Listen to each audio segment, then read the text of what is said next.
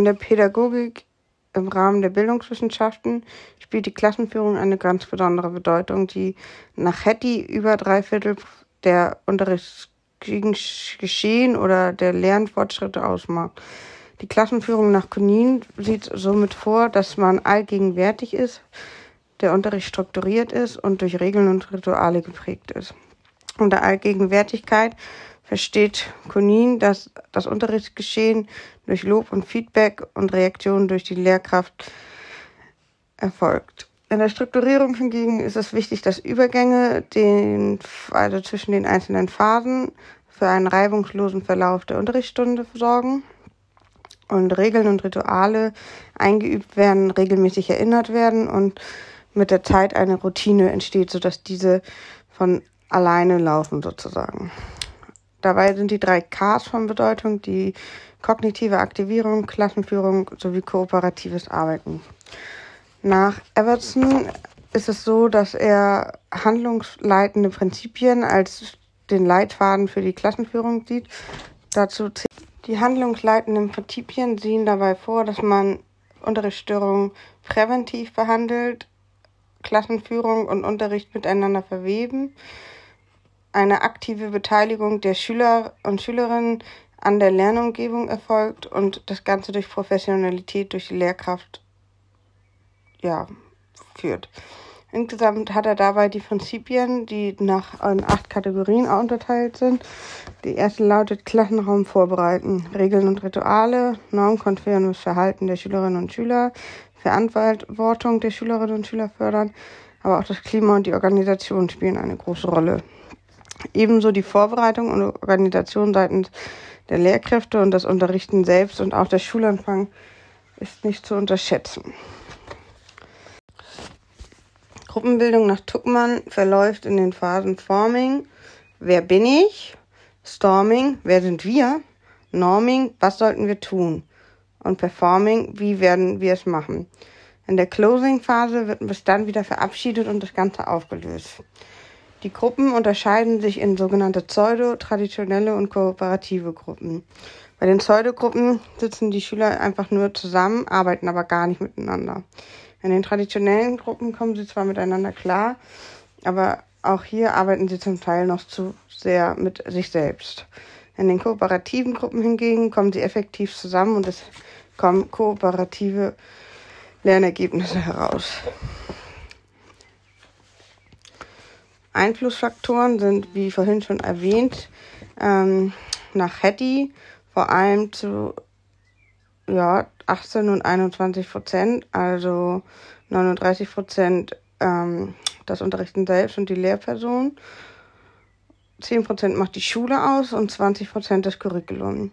17 Prozent die Lernenden und 14 Prozent das Elternhaus. Was man hier allerdings berücksichtigen muss, das ist eine Studie, die aus Australien folgt und somit auch ein gewisses Risiko bietet, das einfach nur zu übernehmen.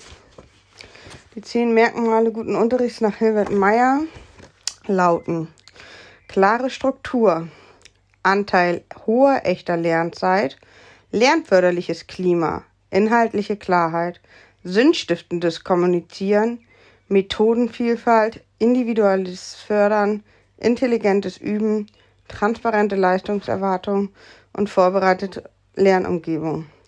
Diese Faktoren bilden ein Ganzes, das das dann ganz wichtig fachdidaktisch erweitert werden muss. Wir haben also die klare Struktur, Anteil hoher echter Lernzeit, lernförderliches Klima, inhaltliche Klarheit, sinnstiftendes Kommunizieren, Methodenvielfalt, individuelles Fördern, intelligentes Üben, transparente Leistungserwartung, vorbereitete Lernumgebung. Abgekürzt könnte man sagen, Kalismi Kalismi Genau. Die Leistungsbewertung erfolgt dann in drei Schritten. Zum einen die Leistungsmessung, die quantitativ erfolgt, die Leistungsbewertung, die erfolgt ebenfalls quantitativ und die Leistungsbeurteilung, die dann qualitativ ist. Diese Sachen bilden dann ein Notenbild. Ähm, diese Notenbilder haben zum einen eine motivierende oder disziplinierende Wirkung. Ähm, sie bieten Rückmeldung und sie selektieren die Schülerinnen und Schüler, sodass auch eine Schulwahl stattfinden kann. Sowie eine Sozialisation, die einfach eine Vergleichbarkeit schafft. Noten sind auch rechtlich zu binden und deshalb ganz elementar. Beurteilungsfehler gibt es aber eben auch, sodass es einen Mildeeffekt gibt, der einer Person zugutekommt, einen Großzügigkeitseffekt für alle Personen, den Hohle-Effekt, wo Eigenschaften mit Leistungen verbunden werden, die aber eben dann oft falsch verbunden sind. So eben auch bei den logischen Fehlern, falscher Zusammenhang.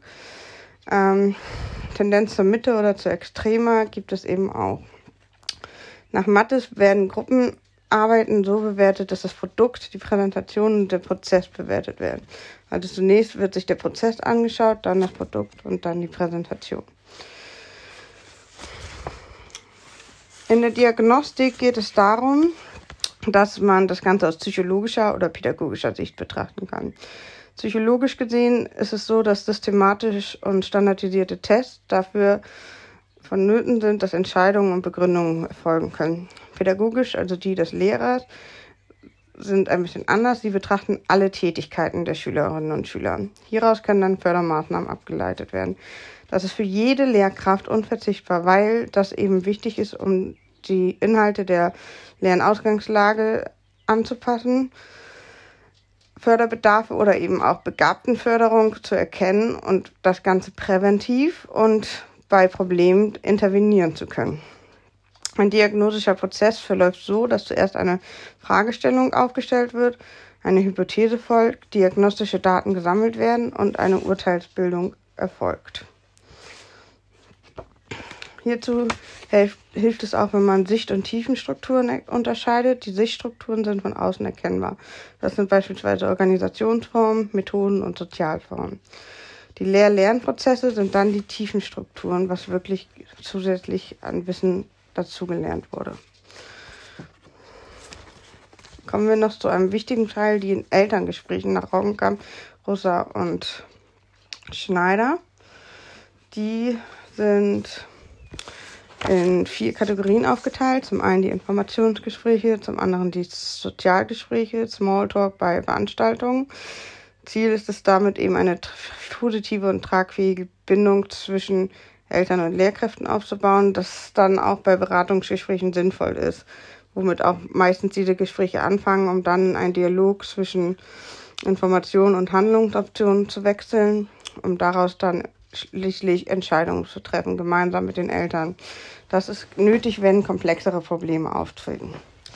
Konfliktprobleme zwischen Eltern und Lehrkräften ähm, sind dann der Fall, wenn es wirklich ausgeartet ist, sodass hier keine vernünftigen Gespräche mehr möglich sind. Da ist es unter anderem sinnvoll, einen Vermittler hinzuzufügen.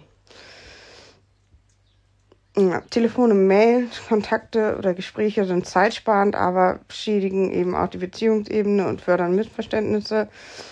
Für unproblematische Themen ist das möglich. Bei stärkeren Problemen sollte trotzdem ein persönliches Gespräch herangezogen werden. Das Kommunikationsquadrat von Thun wird auch Vier-Ohren-Modell oder Vier-Schnabel-Modell genannt, weil es eben eine Äußerung betrachtet und diese hat einen Sachinhalt.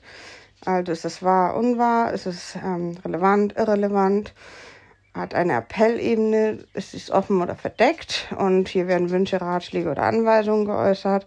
In der Beziehungsebene wird deutlich, wird man eben wertgeschätzt, abgelehnt oder ist hier ein respektvoller Umgang miteinander zu finden.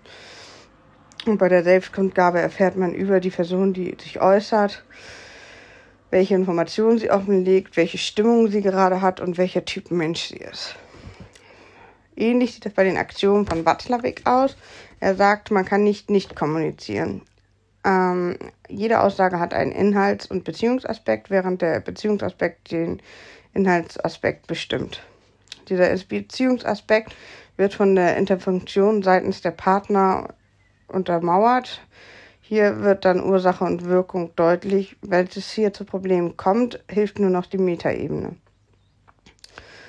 Analoge und digitale Modalitäten treffen auf Äußerungen zu. Das bedeutet analoge, dass man hier verschiedene variable Zuschreibungen vornehmen kann, während digitale Modalitäten eine feste Bedeutung und nicht veränderbare vorweisen. Symmetrisch und komplementär bedeutet, dass eine Unterhaltung hierarchisch oder gleichwertig stattfinden kann.